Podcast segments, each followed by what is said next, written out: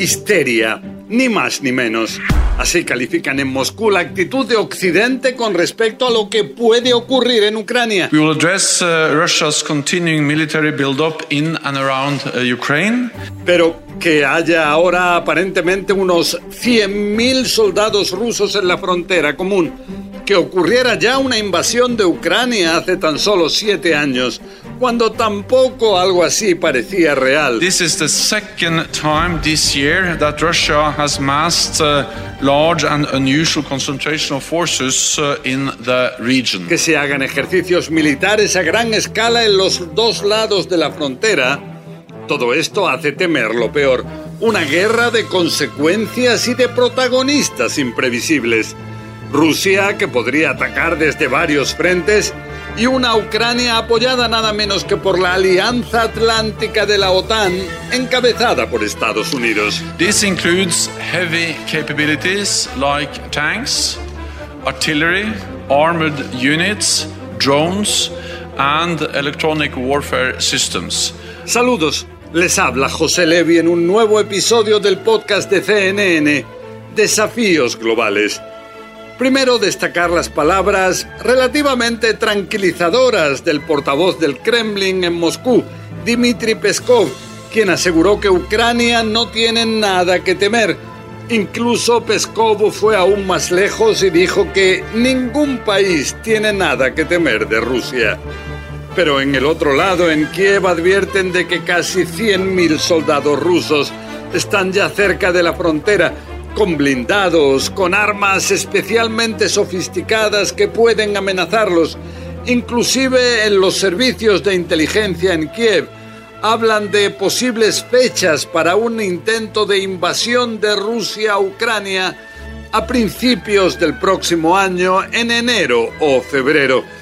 De su parte, el jefe de la diplomacia estadounidense, Anthony Blinken, aseguró que también en el año 2014 no parecía que iba a haber una invasión, pero al final Moscú encontró una excusa de que hubo algún tipo de provocación. Y comenzó entonces su operación militar. Ahora el temor es que se pudiera llegar a una realidad similar. Pero Vladimir Putin también emitió una advertencia clara. Debemos considerar que los socios occidentales empeoran la situación al entregar a Kiev armas letales modernas y ejercicios de provocación en el Mar Negro, y no solo allí, sino también en otras regiones cercanas a nuestras fronteras. En cualquier caso, Rusia en el año 2014 se hizo ya con el control sobre todo de la península de Crimea, especialmente estratégica. Desde entonces, y a pesar de la oposición de la comunidad internacional, Rusia permanece en esa zona e inclusive el presidente Vladimir Putin asegura que Crimea será rusa para siempre. Aparte vemos ya ejercicios militares en ambos lados. Rusia realiza maniobras navales en el Mar Negro con aviones de guerra también y asimismo en la región de Donbass, donde estas maniobras militares se llevan a cabo a gran escala. De su parte, Ucrania se prepara para llevar a cabo ataques aéreos, para el envío de paracaidistas.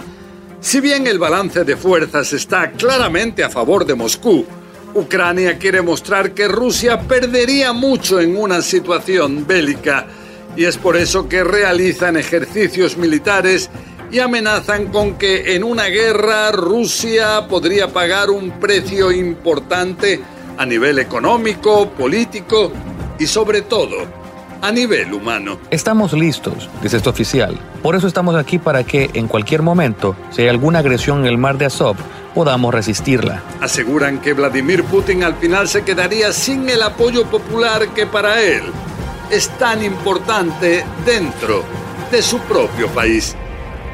De su parte, Estados Unidos se plantea ahora ayudar, enviar asesores al ejército de Ucrania, mandar también armas, misiles antitanque del tipo Javelin, antiaéreos del tipo Stinger, helicópteros de fabricación precisamente rusa que tiene Estados Unidos y que iba a enviar a Afganistán originalmente, pero que ahora está pensando el enviárselo precisamente a Ucrania. Nuestro principal objetivo es defender y mantener la soberanía de Ucrania desde el mar. En el Congreso en Washington se teme que un tipo de ayuda así pueda verse en Rusia como una provocación. Y efectivamente, en Moscú muestran esa preocupación. El vocero Dmitry Peskov acusa a Occidente de incrementar la tensión innecesariamente. De su parte, Putin acusa a Estados Unidos de empeorar la situación al entregar a Kiev armas letales modernas y llevar a cabo ejercicios militares de provocación, dice, en el Mar Negro. Y no solo allí, afirma Putin, sino también en otras regiones cercanas a las fronteras de su país. Rusia argumenta que mientras ellos mueven tropas, pero lo hacen dentro de su territorio soberano, Estados Unidos participa en ejercicios militares a muchos miles de kilómetros de distancia.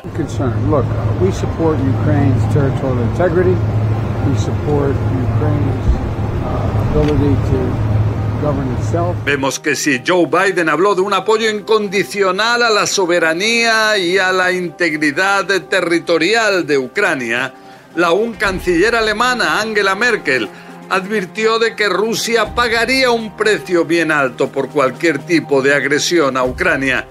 O sea, si bien por ahora se habla sobre todo de apoyo logístico de la OTAN a Ucrania y de sanciones a Rusia, existe el temor de algo bastante más importante, y eso es algo que preocupa, que en un eventual conflicto la OTAN no se limite a ser un actor secundario, sino un actor muy central. Uh, we don't know the Russian intentions, but what we do know is that Russia has used force against Ukraine before.